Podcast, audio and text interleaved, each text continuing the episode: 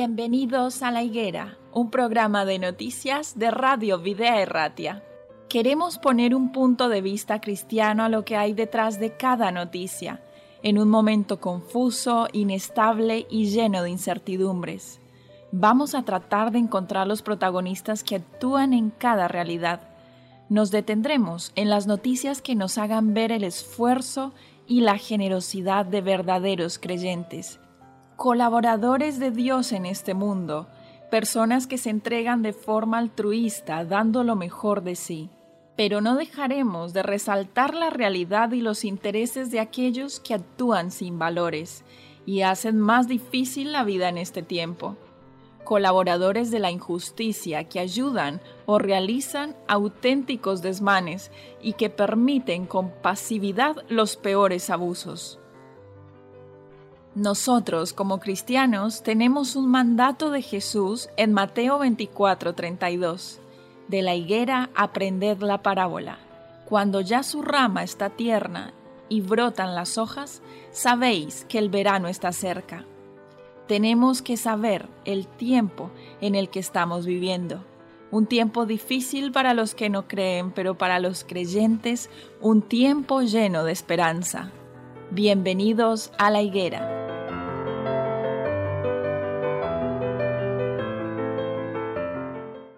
Damos la bienvenida a todos nuestros oyentes una vez más a un nuevo capítulo de La Higuera, un programa de noticias y actualidad bajo una perspectiva cristiana. El día de hoy estamos aquí junto a Dan para iniciar esta tertulia. ¿Qué tal, Dan? ¿Cómo te va? Muy bien, Eliana. ¿Tú qué tal estás? Pues bien, el día de hoy quiero que hablemos un poquitito más acerca de noticias que han pasado los últimos días y que resultan bastante interesantes para el contexto internacional y los efectos que tienen en nosotros hoy. Hablamos de las elecciones de Estados Unidos, eh, de la repercusión que tiene Trump con toda esta movida y, bueno, ¿qué nos puedes decir? Bueno, la verdad es que nosotros somos una radio local, estamos en Bilbao y nos solemos ceñir a noticias en Bilbao. Pero sí que es verdad que, que también nos afecta, como no, lo que pasa en Estados Unidos. La verdad es que ya han sido, ya han pasado las elecciones y ha ganado Biden. Biden. Sí, pero parece ser que no está del todo resuelto, ¿no? Hay una reclamación judicial de, de Trump para seguir en, el, en la Casa Blanca, ¿no? La verdad es que ha sido un poco, un poco curioso cómo se han desarrollado las elecciones en Estados Unidos. Bueno, he visto de hecho algunas imágenes en algunos medios acerca de mm, algunos conteos irregulares. No sabemos qué, qué tan certeras sean estas informaciones, pero eh, imágenes siempre aparecen, no solamente en las elecciones de Estados Unidos, sino en diferentes países muy cerca de las fechas de elecciones y ya cuando se dan las votaciones, siempre aparecen este tipo de imágenes curiosas en las que encuentras un montón de sobres de votantes tirados a la basura, mojados, deshechos o simplemente dejados de lado, que, que, pueden sembrar en la gente cierta incertidumbre, cierta curiosidad, a ver si es que es cierto lo que el presidente en este caso está diciendo acerca del, del, fraudulento o de la manera fraudulenta en la que se estaba llevando las elecciones. Sí, eh, la verdad es la acusación que hace Trump, ¿no? Normalmente el porcentaje de votos por correo no suele pasar del 20-30%. Esta vez han sido casi, no sé, cerca del 70 al 80% han sido votos por, por correo, ¿no? Y él dice que ha habido un fraude porque para solicitar el voto por correo lo tienes que solicitar. Y parece ser que los demócratas han hecho un mailing de una forma general en muchas ciudades para que todas las personas voten por correo, ¿no? Y es lo que dice el presidente Trump. Eso no invalida que son votos legales, ¿no? Si no se demuestra lo contrario, ¿no? Pero sí que es verdad que, que las sensaciones de desasosiego, ¿no? Que la mayor democracia del mundo pues esté sujeta a parámetros casi casi de manipulación o por lo menos de acusación de manipulación, ¿no? Sí, es, eh, en eso en eso están. Eh, la toma de decisión, la toma del poder en Estados Unidos es en enero del 2021. El 20 de enero, sí, mm. correcto. Y ha habido otras otras épocas que también hubo reclamaciones, incluso llegaron al, al sistema judicial también. En el 2000 con Bush. Ah, no es la primera ocasión. No, no, es Pero que llegaron al sistema judicial, porque una cosa es que el candidato pueda mm, efectuar algunas declaraciones y otra cosa es que lo lleve a un juicio. Pues se ha llevado y se llevó y estuvieron estuvieron mucho tiempo, aunque es verdad que eso no invalidó la victoria de Bush, George Bush. Entonces, eh, esta, eh, esto va a ser parecido, ¿no? Creo que nadie le va a quitar la presidencia a Biden, pero sí que está generando, está luchando hasta el final, hasta el final Trump. Y la verdad es que mm, ha tenido mucho apoyo popular Trump. ¿Consideras en este caso que la victoria demócrata entonces es un resultado de lo que la ciudadanía está pidiendo? Porque tenemos claro y recordamos a nuestros oyentes que en Estados Unidos particularmente las elecciones no se dan por una definición de los votos populares, sino por el, colegio de los delegados. De los delegados, sí, sí, sí, de cada estado. Entonces, en este caso, ¿consideras que se vio reflejada la elección de la ciudadanía en este caso por no permitir una reelección de, de Trump?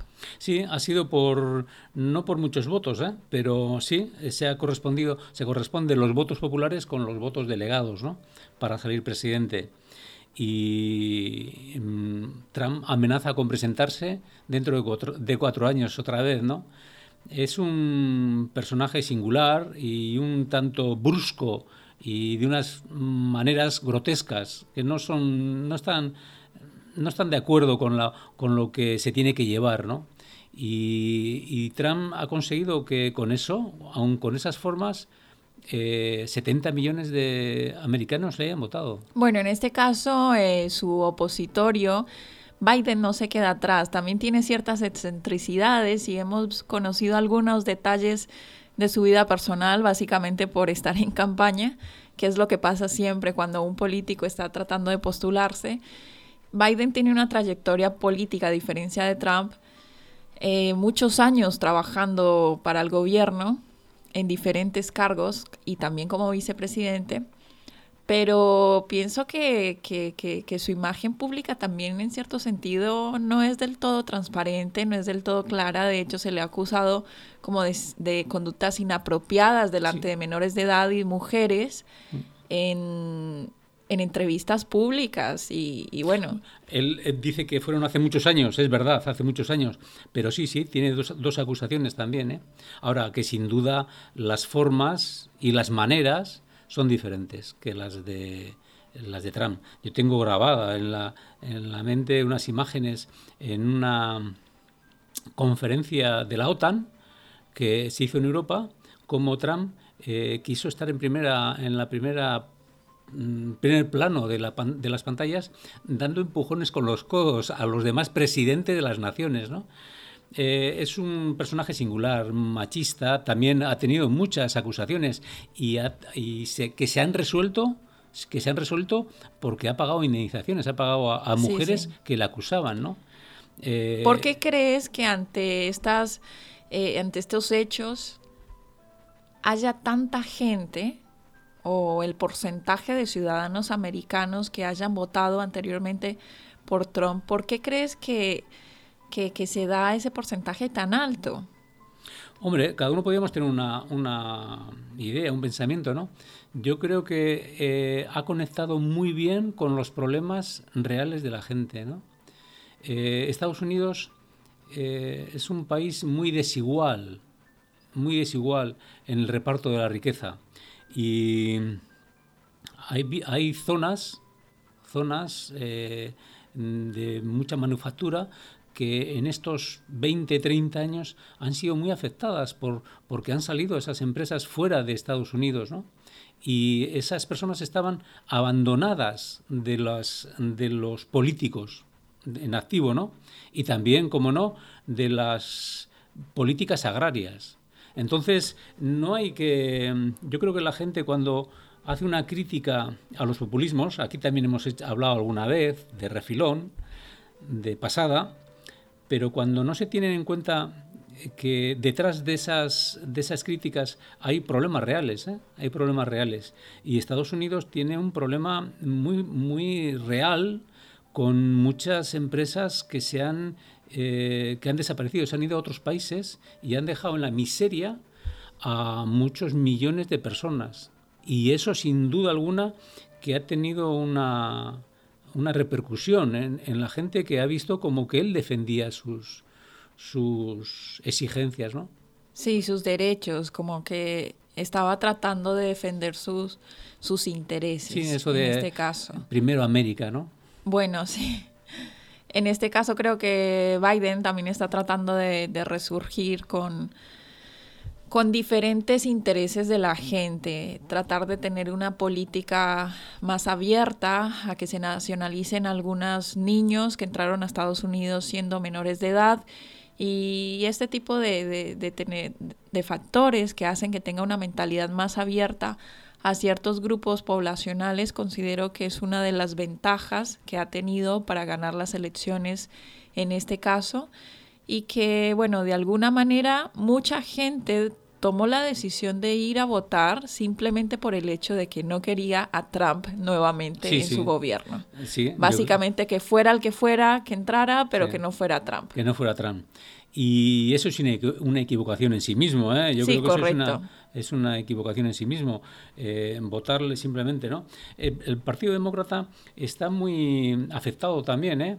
porque aunque ha sido eh, las elecciones ha sido el partido ganador que más votos ha tenido en la historia de Estados Unidos, 74 millones de, de personas han votado al Partido Demócrata, hay muchas tensiones, de, por lo que dicen los entendidos, ¿no? Los, los más izquierdistas con la, parte más moderada, que es Biden, ¿no? Y ahí va a haber eh, ciertos problemas, va a haber ciertos problemas. También el Partido Republicano, ¿no? Pero eh, no te creas que todos los, eh, no sé si hijos o, inmigrantes que han ido a Estados Unidos han sido los que le han apoyado. ¿eh? En Florida fundamentalmente ha ganado, ha ganado Trump. Sí, sí, sí. Y en Texas también, que hay muchos, muchos mexicanos, ¿no?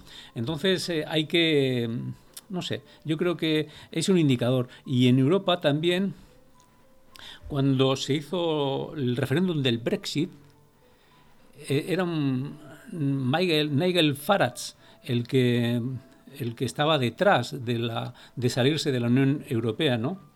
Y, se le dijo populista, y era un populista, sin más ni menos, ¿no? Pero detrás de ese populismo había un problema, que hay muchas personas que están afectadas cuando se globaliza de una forma, eh, de una forma desmedida, hay muchas personas que están afectadas. Bueno, en este caso considero también que surgen ciertas incongruencias. Biden propone destinar una gran cantidad de fondos para que gobiernos centroamericanos como Honduras, Guatemala, El Salvador puedan frenar la inmigración y de tal manera equilibrar un poco eh, el sistema económico o distribuir un poco mejor esos recursos que envían teniendo en cuenta que en Estados Unidos precisamente no es el mejor ejemplo de distribución equitativa de los recursos. no es el mejor ejemplo, ¿no?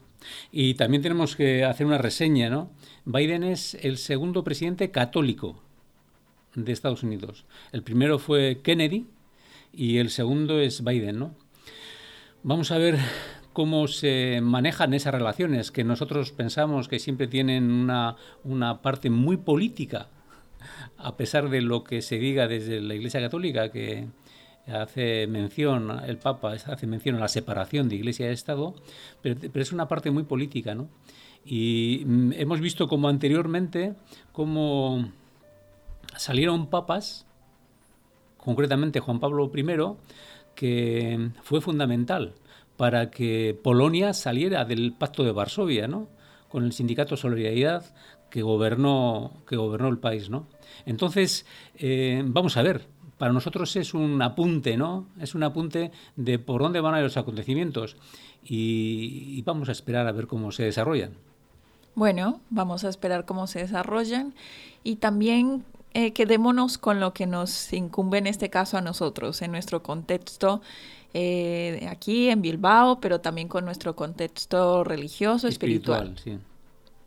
Pues sí, yo creo que el, el, concepto es que el mundo está muy revuelto, el mundo está muy revuelto a todas las, en todas las esferas, ¿no?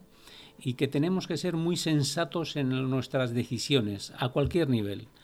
Y, y que tenemos que elegir a líderes o a políticos sensatos, sensatos, eh, moderados en las formas y, en los y en, y en el contenido. Parece algo muy utópico, ¿no? Lo que estás comentando en este momento. Sí. Elegir a líderes sensatos. Sí, Vamos a ver la cantidad de gente en Estados Unidos que creyó que al votar a Biden estaría siendo sensato por no tener nuevamente en el gobierno a un Trump. Entonces, es algo utópico, pero pienso yo también, Dan, que en este caso lo hemos hablado en diferentes programas, eh, lo hemos mencionado, pero vale la pena repetirlo, vale la pena recordarlo.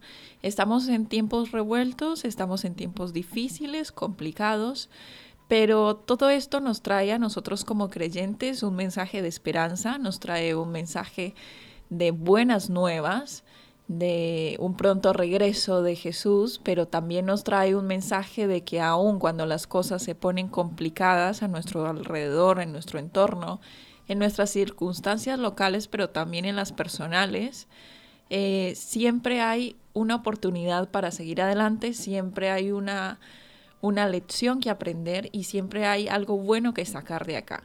En este caso también estamos eh, viendo diferentes eh, circunstancias. Quiero mencionar rápidamente algo que ocurrió esta semana aquí en Bilbao. Creo que tú también lo leíste, lo hemos mencionado anteriormente a nivel personal, pero es eh, una persona, un vecino de Bilbao o una vecina, no lo sabemos, que ha tomado la determinación de pagar en uno de sus bares favoritos los desayunos durante todo el mes porque tiene la, voluntad de hacerlo, porque decidió que ellas, ella o él sí tiene el trabajo y los medios para poder hacerlo y no quiere que su bar favorito cierre. Sí, es, es eh, una de las referencias positivas, ¿no? Hay personas que viendo las dificultades de otras personas se involucran en, en lo que les compete eh, a su nivel y cómo quería colaborar con ese, con ese bar en el que siempre desayunaba. Pagando los desayunos de todo el mes. Hay que decir con los desayunos que no va a tomar. Que no va a tomar, que los puede tomar cualquier persona. Pero quiero decirte... No, está cerrado, está, está cerrado, entonces no los puede tomar nadie, ¿no? Simplemente Por eso. es como, una, como un compromiso económico para mantener pues parte de esos ingresos, ¿no? Sí, a lo que vamos acá es que el resultado de esa buena acción ha hecho que el dueño de este bar se llene de esperanza, se llene de, de ánimo, se llene de energías para no bajar los brazos y que a pesar de las restricciones ahora no puede abrir su bar, pero eh, a ver, le ha llenado de ánimos y de moral para continuar, para seguir adelante. Sí, sí, y nosotros, eh, me estaba acordando mientras estabas comentando, que hay un programa dentro de, de la parrilla que tenemos, escrito está, de Robert Costa, ¿no? Sí. Y nosotros, la verdad es que tenemos una referencia bíblica al tiempo en que estamos viviendo, ¿no? Y este tiempo, como es la cabecera de la higuera, ¿no? Que puede, puede parecer de desesperanza y de confusión, nosotros tenemos un referente, un referente en la Biblia para llenarnos de esperanza. Y es a lo que tenemos que recurrir. En estos tiempos tenemos que ver eh, referencias eh, que se están cumpliendo y que se han cumplido, ¿no? que se han cumplido y eso llena de esperanza a todos los niveles es verdad que en, este, en esta información que das es el, eh, en un aspecto económico, ¿no? pero sí que nos hace ver la buena voluntad de las personas y cómo eh, hay que ayudar, colaborar y llenar de esperanza siempre a las demás personas. Y esta radio está para eso, ¿cómo no? Claro que sí, Dan. Y para cerrar, porque ya se nos está acabando el tiempo, quiero cerrar con una cita bíblica en este caso es Isaías 41:10. Dice, no temas porque yo estoy contigo. No desmayes porque yo soy tu Dios que te esfuerzo. Siempre te ayudaré, siempre te sustentaré con la diestra de mi justicia. No nos está diciendo que nada malo nos va a pasar, que quede claro, nos está diciendo que aun cuando las circunstancias nos, nos desmayen, nos, nos, nos aflijan, nos angustien, eh, nos, llenen de sosiego y a lo mejor nos agobien, pues Él siempre va a estar allí para ayudarnos, para sustentarnos y apoyarnos. Sí, sí, eh, eh, esta vida es, hombre, es lo que queremos todos y siempre pensamos en primera persona, pero es lo que tenemos que tratar de hacer con los demás, sustentar a las personas que están pasando dificultad que está pasando dificultad. Transmitir esa buena nueva de la que nosotros tenemos el privilegio de gozar y también dejar como un mensaje al que está al lado nuestro. Eso es. Pues muy bien, hemos llegado en este caso al final de la higuera. Los esperamos a nuestros oyentes en una próxima emisión. Cómo no, hasta la próxima.